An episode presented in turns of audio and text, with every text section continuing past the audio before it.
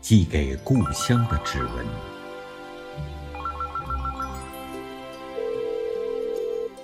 一整夜睡在故乡的云里，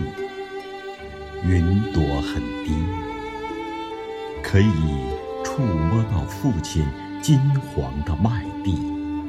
听到父亲在地头上喊：“麦子熟了，回家收麦子喽。”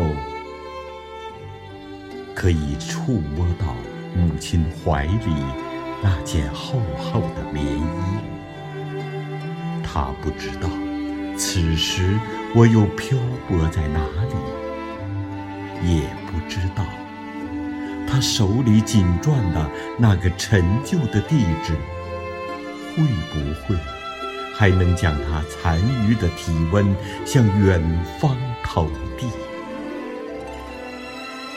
我在那天零下一度的云里，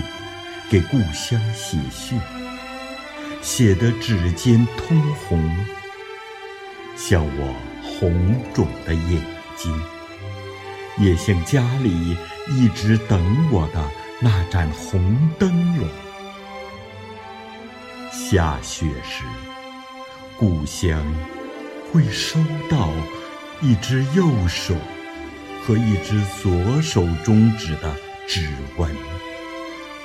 那不变的纹理，